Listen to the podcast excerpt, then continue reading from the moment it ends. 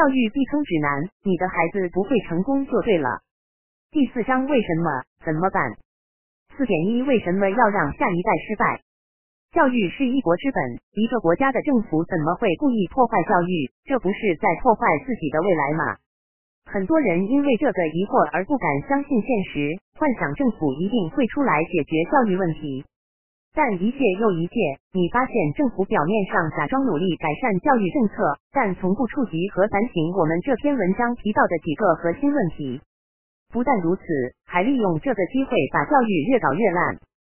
譬如明明是整体教育水平下降，却偏偏只提少数族裔成绩下降，然后以平等为名搞歧视政策等。一会把钱拨给这块，一会把钱拨给那块，玩弄选民却不解决根本问题。没有政党智库出来反省感受第一和快乐教育，没有政策出来质疑为什么学校的控制权不在家长而在某神秘力量手里，没有政党质疑向学龄儿童出售数码设备的问题，没有政党质疑学龄前接种计划的必要性和安全性，甚至没有政策能回答你什么是女人。只有你明白国家早已被控制，政府并不代表选民，那么一切才有合理的解释。政策不代表人民和国家的利益，当然可以做出背叛国家的事情。我们群的网友通过这几年的经历，对此有痛苦的领悟。为什么中国的教育是残酷竞争淘汰，而美国为代表的又是放养不管？简单的原因就一句话，因为这是全球主义精英所设计的角色不同而已。中国要扮演制造者、生产者的角色，需要培养大量技术人员；而美国不需要制造业，美国需要扮演消费者，需要大量无脑消费主义群众。加拿大、澳大利亚都是消费者，最多也就挖个矿种个大豆，不需要那么多人才。而全球主义者分派全球资源，包括人力资源，可以获得巨大利润。这个改造从九十年代开始进入高潮，而东西的教育分化和越演越烈也恰恰是从九十年代开始。有一些幸运的发达国家，譬如韩国和德国，也要扮演制造者角色，所以他们的教育就允许有各自特色。韩国有补习班文化，德国有强制分流政策，都在保证自己有足够的技术劳动力。而美国的人口资源远相对于其不断缩小的制造业所需太多。尽管美国依然是科技领头羊，但高科技所需人口非常欠。这样庞大的剩下的吃货群体，自然就得不到同等教育发展。澳新加这种就更不用说了。本质上百余年前大兴公立教育，还不是因为当时工业革命和技术发展缺人了，要发展资本主义了，精英才乐意把有限的知识和大众分享而已。所以，你的小孩在一个时代能得到什么样的教育，完全是精英阶层按照自身利益去计划的，从来就没有存在过一个无私的政府乐意和普罗大众无限制分享所有人类知识的先例。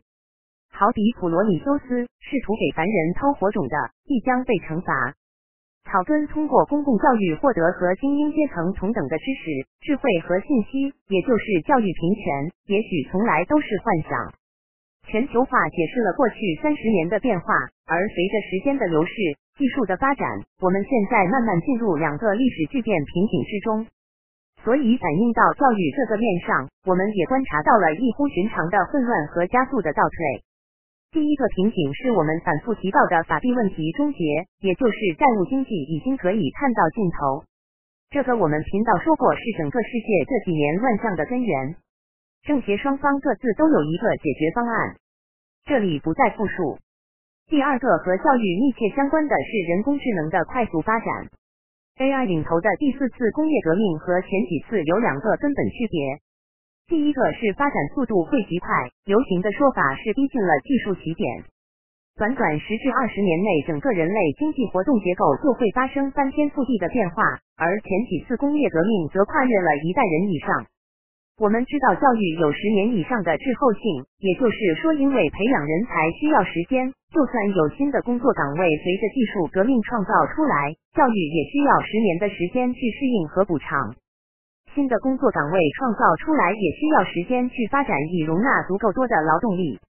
而发展速度如果太快，那么这种补偿适应就会完全失效，无所适从。现在各大高校开始猛招人工智能专业，学习神经网络原理和一般应用之类的。我估计这批毕业生还没毕业就会发现学的东西过时了，这就叫教育跟不上发展，这是以前没有的。第二个不一样是，之前的工业革命发展的是效率和生产力，影响的是劳动力因素，而 AI 取代的是智力。如果加上同步发展的机器人技术，那属于同时取代智力和劳动力。没有哪次工业革命是取代智力的，所以这个后果根本未知。人类要创造新的工作岗位，必须在智力和体力之外找到自己的优势和价值。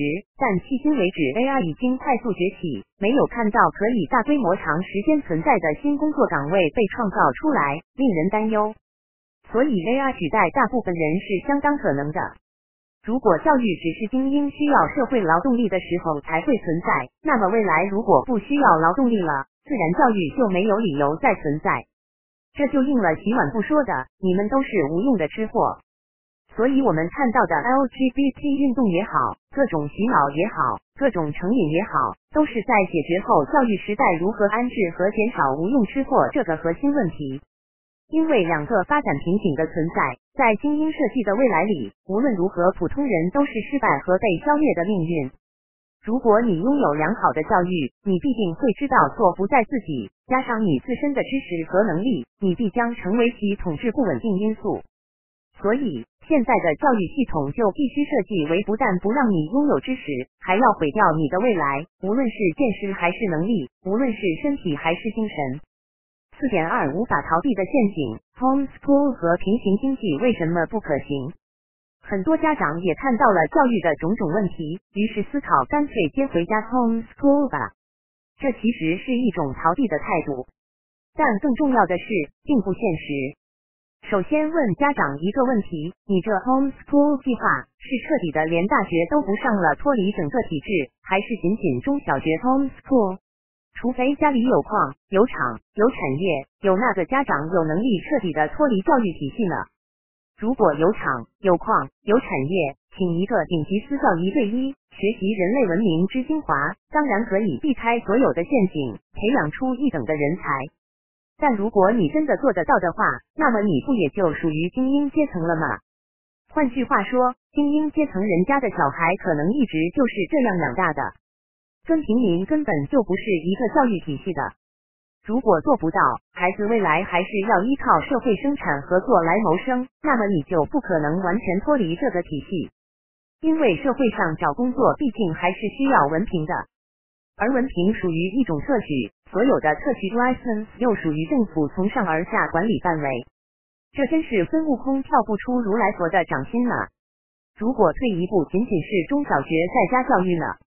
那么你一样要遵循设定的教学大纲，一样要参加 SAT 考试，一样要迎合学校的招生标准，最后殊途同归，一样要去大学被洗脑。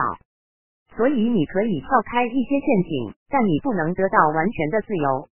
指望 homeschool 能解决所有问题，这就好比有的人提出的平行经济一样不切实际，以为自己另行搞一套就可以不受约束，得到自由了。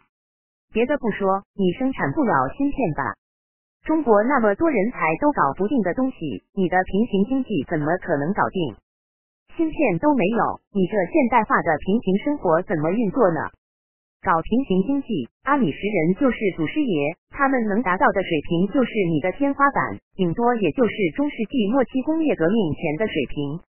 就连阿里什人也需要用农作物换点钱来购买必要的自己无法生产的少量物资，而且阿里什人也知道，如果等精英毁掉美国后，自己的生活方式也随着美国宪法的 over，随着自由的消失完蛋了。专制政权不可能允许阿里什人的存在的，结束他们只需要一次轰炸。这就是为什么阿里什人也出来投票支持老川了。当然，阿里什人的小孩因为别人已经有了个虽然落后，但基本还运作的平行经济社区，所以人家的小孩是真的避开了所有的坑的。我们研究疫苗伤害，常常就把阿里什人社区做对照组。问题是，你愿意你的后代过那种几百年前的生活吗？所以，教育这块 homeschool 的想法，顶多只能算短暂的逃避而已。要彻底解决问题，最终必须依靠大众觉醒，团结起来，才能阻止精英们议程的实施。而这个过程已经启动，这场大觉醒正在彻底改变人类文明的进程。华人家长往往只关心生活和眼前，不想关心政治，不想关心世界的真相。